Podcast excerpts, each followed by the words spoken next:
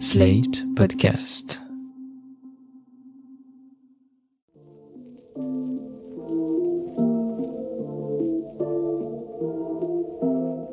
Salut et bienvenue dans New Deal, le podcast Slate Ifri TTSO qui décortique l'actualité américaine en compagnie de Laurence Nardon, responsable du programme USA à l'Ifri. Bonjour Laurence. Bonjour Romain. Alors Laurence, nous sommes au milieu du mois de mai et nous nous apprêtons à fêter l'Ascension puis la Pentecôte, des fêtes religieuses dont le sens n'est sans doute plus connu de grand monde. C'est normal puisque nous vivons en France et en Europe dans des sociétés très sécularisées. Et ça, jusqu'à présent, c'est une différence majeure entre l'Europe et les États-Unis.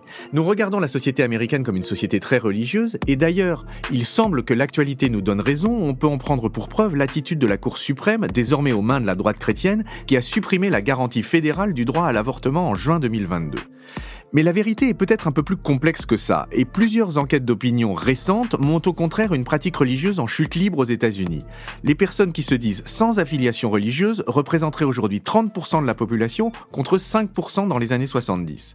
Alors Laurence, est-ce que vous pouvez revenir sur cette évolution très marquante, nous en expliquer les causes et les conséquences notamment politiques? Oui, concernant les données sur ces questions religieuses, il y a beaucoup d'enquêtes sociologiques très sérieuses, celles de l'Université de Chicago, celles du Pew Research Center, mais il y a aussi des sondages, Gallup par exemple, extrêmement réguliers. Vous avez raison, Romain, ce qu'on voit, c'est que au début des années 70 et plus précisément en 1972, 92% des Américains se disaient chrétiens, donc euh, protestants et catholiques euh, principalement. 3% seulement avaient une autre religion, juifs, musulmans, bouddhistes, etc. Et en 72 donc, 5% seulement de la population se disait sans religion. Et aujourd'hui, des chiffres de 2021, après des évolutions plus ou moins en ligne droite sur 50 ans, eh bien, on est passé aux États-Unis à 64% des personnes interrogées qui se disent chrétiens, 6% autres religions, et pour les personnes sans religion, vous l'avez dit, on est aujourd'hui à 30%. Alors avant de comprendre les raisons de ce désamour pour la religion, Laurence, est-ce que vous pouvez nous dire comment cette évolution se répartit entre les différentes confessions? On va commencer par euh, le groupe le plus important, celui des chrétiens. La chute de la pratique religieuse, elle se voit avant tout chez les protestants classiques, ce qu'on appelle les protestants mainstream, presbytériens, épiscopaliens, les méthodistes unitaires, etc on est passé pour ce groupe-là de 30% de la population dans les années 70 à 10% seulement aujourd'hui. Cette chute, elle est moins marquée chez les catholiques qui sont passés de 27 à 23% euh, sur la même période. Concernant les églises protestantes noires, on a une chute importante.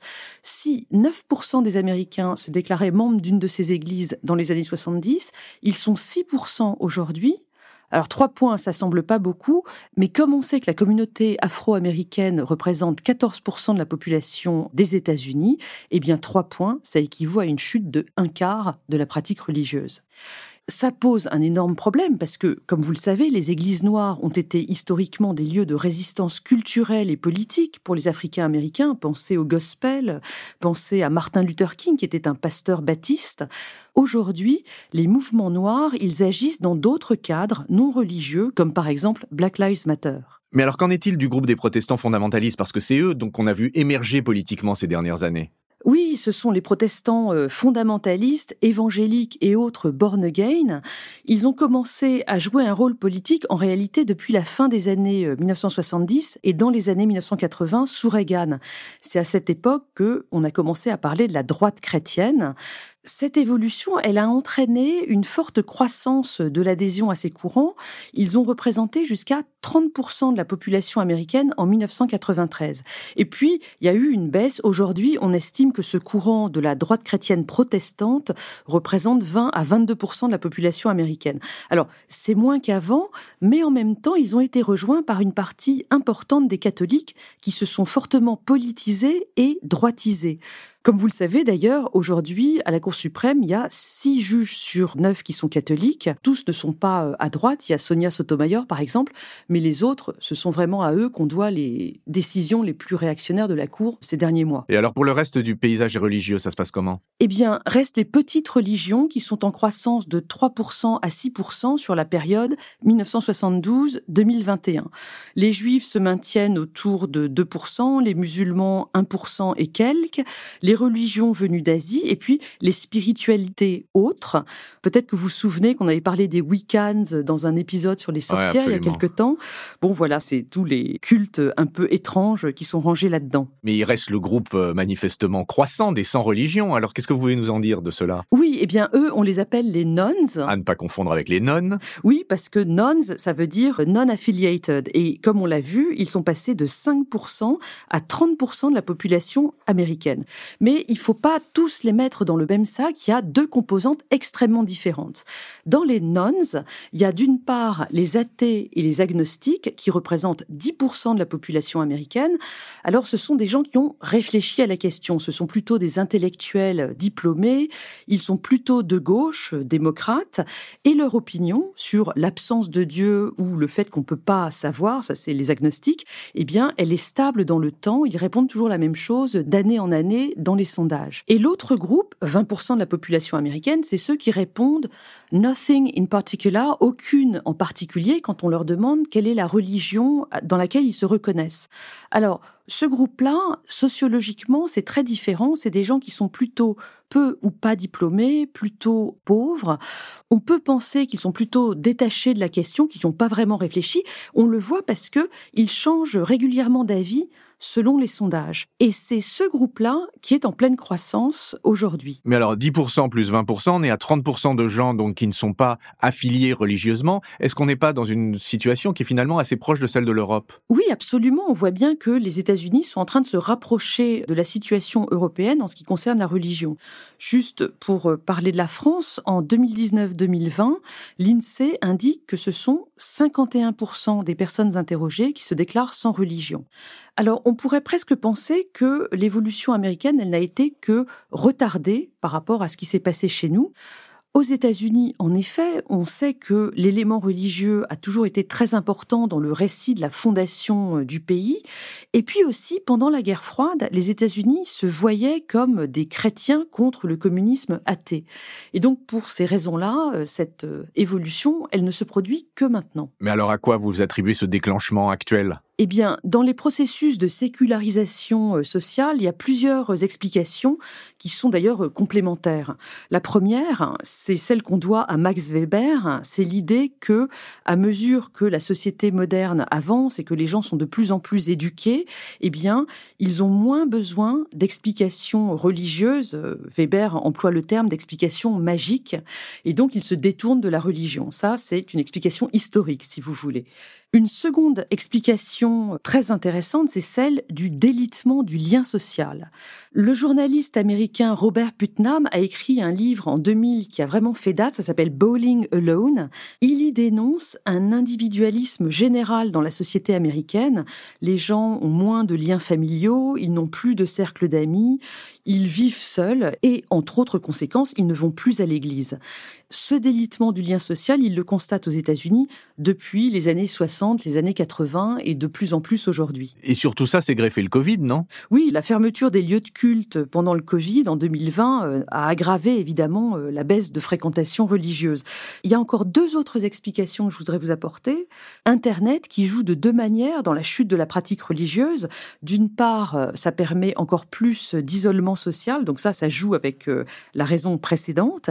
Et puis d'autre part, l'Internet a permis de faire circuler plus facilement des idées qui étaient socialement difficiles, comme l'athéisme, dans le contexte américain. Et puis, la dernière raison qui me semble la plus importante, c'est la radicalisation de la droite chrétienne aux États-Unis qui a éloigné les modérés. Et ça, c'est un phénomène qui semble propre à toutes les religions aujourd'hui.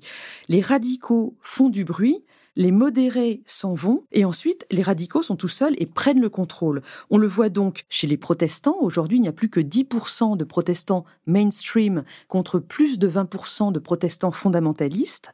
On le voit chez les catholiques américains, on le voit aussi chez les juifs, où le courant orthodoxe prend le pas sur le courant libéral. Donc cette évolution qu'on voit, si je vous suis bien, commencer dans les années 80, est en train de devenir de plus en plus aiguë? Absolument, et les guerres culturelles ne sont pas là de s'arrêter euh, aux États-Unis.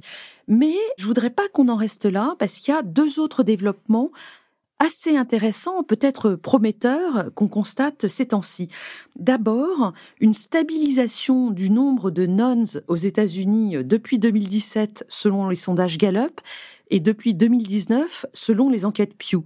Peut-être qu'on est arrivé à un plancher euh, sur euh, le nombre de personnes qui ne pratiquent pas.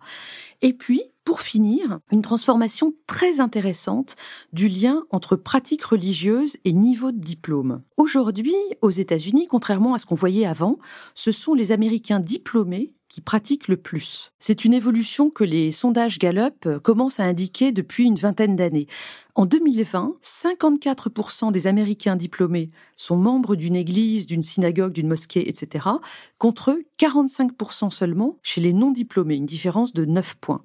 Et Pew dit la même chose en 2017, la pratique religieuse des diplômés est au moins égale à celle des non-diplômés. Ce que ça veut dire, c'est que l'explication par le lien social supplante l'explication de Max Weber. En gros, on n'est plus au siècle des Lumières ou au XIXe siècle lorsque l'accès à l'éducation éloignait de la religion.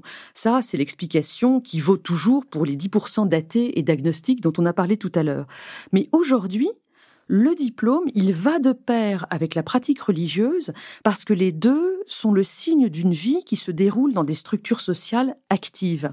Les personnes diplômées, statistiquement, elles sont plus mariées, elles ont un réseau professionnel et amical solide, elles votent, elles sont membres d'associations, elles vont à la salle de gym et à l'église, c'est-à-dire que ce sont des personnes qui sont impliquées dans un tissu social très dense.